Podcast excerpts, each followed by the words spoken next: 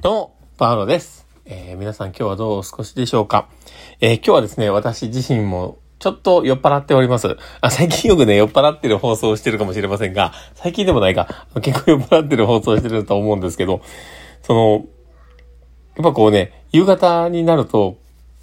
少しこう気持ちを楽にしたいというか、あの、ちょっと楽しみのものもあってですね、え僕よく飲んでるんですけど、最近ね、あの、焼酎ハイボールが大好きで、あの、よく飲んでるんですね。あの、えー、なんだ、なんでしたっけ？あの、宝缶チューハイ、えーのシリーズだと思うんですけどね。その、このチューハイシリーズがね、本当に僕好きで、えー、やあのこの時期、特に思うんですけど、シークワーサーがめっちゃうまいなと思うんです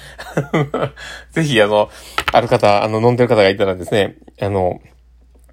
あの、飲む方が、飲む方と言ったら、あの、印象なされる方がいたら、ぜひ飲んでみてもらえたらいいなと思うんですけど、僕結構好きで、まあ、今はね、レモン飲んでるんですけど、それちゃうんかいって話なんですけどね。今レモン飲んでるんですけど、まあそういう感じでですね、今日の放送はね、やっていこうかと思っております。で、あの、少しね、酔っ払いの垂れ言っていうところもあるかもしれませんが、もしよければ最後までね、お付き合いいただけると嬉しいです。で、えー私自身もね、看護師をしながらですね、あの、お酒の影響力っていうのは分かっておりますし、あまりね、あの、いいものではないということもあるんですけど、ただまあ楽しむということで言えばね、あの、たまにはそういう日もあっていいとは思うので、あの、まあちょっとね、あの、もし、飲まれてる方がいたりとか、そのついでに聞いておられる方がいたらですね、一緒に飲んでいただけると嬉しいなと思ったりします。楽しんでもらえるといいなと思います。まあそんな感じでですね、放送行こうと思ってます。行こうと思ってますとか言って。すいません。えーえータイトルコールいきます。えーパーロのマインドブックマーク。この番組は、看護を楽しくをコンセプトに、精神科看護の視点で、日々生活の中から聞いているあなたが生き生き生きるエッセンスのラジオをお届けしています。はい。ということで、えー今日も収録を始めております。皆さんどうお過ごしでしょうかえーとですね、あの、本題に入る前に、ちょっとお知らせがあるんですけど、えーうちの事業所のですね、オンライン研修会があります。で、毎度毎度ちょっと放送の中にね、入れていかせていただいてるんですけど、もしよければ、あの、ご参加いただけたら嬉しいなと思ったりしていてですね、えー今回、うちの事業所でする、その、精神疾患別シリーズの、えー3回目になります。で、今回は、えっ、と、双極性障害についての話だったと思うんですけど、もしよければ、あの、そちらの方も、あの、ご参考になればと思います。で、あの、小瀬子信之さんと、えーうちの、えー事業所のですね、所長の、えー、辰巳と、えー出るので、もしよければ、見ていただけたら嬉しいです。ということで、えー本題入っていこうかなと思っております。なんだかんだこうやって話してるんですけど、ちょっと酔っ払いの感が、あの、半端ないなと、申し訳ないなと思うんですけど、もう、まあでも、ちょっとね、あの、真面目な話もしようかなとは思っております。で、っていうのも、あの最近よく思うなと思っているんですけども、その自分の選択肢をね、自分自身でやっぱ減らしちゃってるよねって思う時ってやっぱあるんですよ。で、いうのも、あの、自分のあの判断材料だったりとか、物事を決めていく材料っていうのは、やっぱり自分の理解している、えー考えだったりとか、えー思考のパターンみたいなものもあって、で、あの、その自分自身が今まで作ってきた、その思考の、えー過程に乗っかっての、えー判断っていうものはすごく大きいわけですよね。で、そういうもの、まあ決してそれが悪いわけではないし、その考え方っていうのは、ちゃんと自分の中のエビデンスのあるものというか、あの、ちゃんと根拠があって今まであの培ってきたもの自体が、まあ根拠になって選んでいるものだから、それ自体がめちゃめちゃ悪いわけでは全然ないんですけど、ただでも、あの、自分自身が考えているものも、実は、本当にあの、考えれる、その、例えば一つのね、起こった出来事に関しての、考えれることの、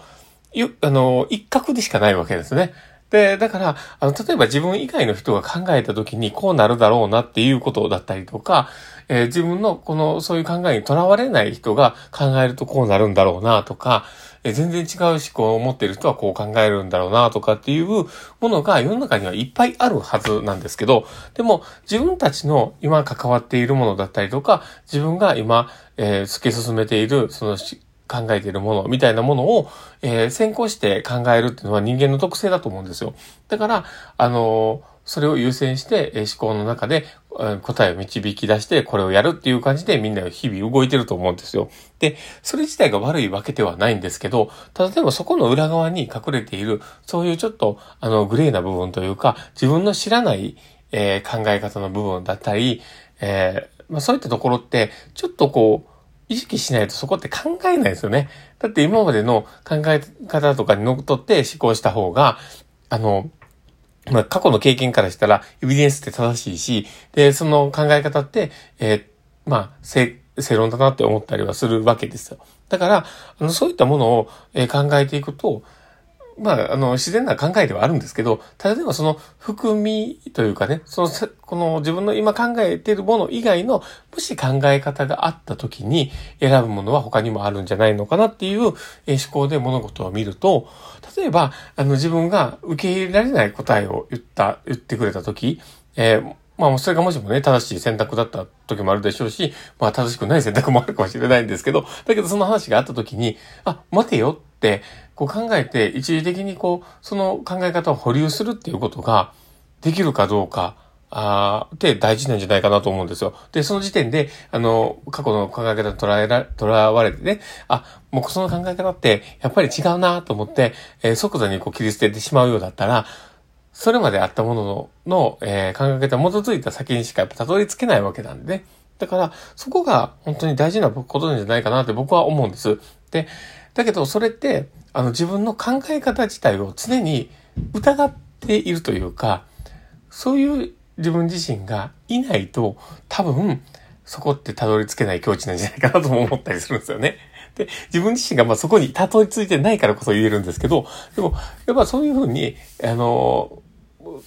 自分のもともと培ってきたその考え方だったりとか経験してきたものの、え枠外のものに視点を持てるような、え考え方をしていくこと自体はやっぱり大切なんじゃないのかなと思ったりして、で、結局自分自身の知っていることって限られてるんですよね。で、それ以外のものを知ってる人ってのは必ずいるっていう。で、そこを考えると、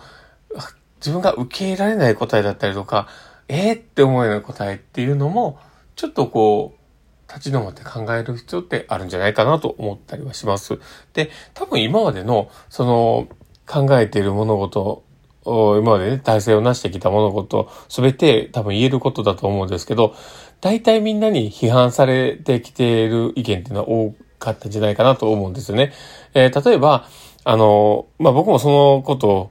言い始めた人ではないので、えわかんないんですけど、例えばうちの、えー、会社の社長とかである、社長じゃないな、あの、えー、まあ、社長のね、あの、な方とかであれば、もしかしたらそういう経験してるかもしれないんですけど、えー、例えば、あの自分のこれは正しいんだと思っている考え方を言ったときに、大体相手がでもとか、そんなん言われてもねとか、そういった答えって絶対返ってきてたはずだと思うんですよ。で、今まで当たり前っていう、その、例えばで言う、その、本人主体の看護だったりとか、えー、例えば、まあ他にもね、うちの事業所だったら、その、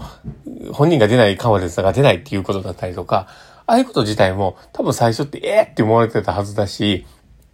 で、あそこって最悪だなって思われてたこともあるかもしれないなと思うんですよね。だけど、それって今、多分ね、精神科の訪問看護だったり看護っていうもので考えたときに当たり前なとこだと思うんですよ。で、そこって確実にやっていかなきゃいけない大事な部分だと思うので。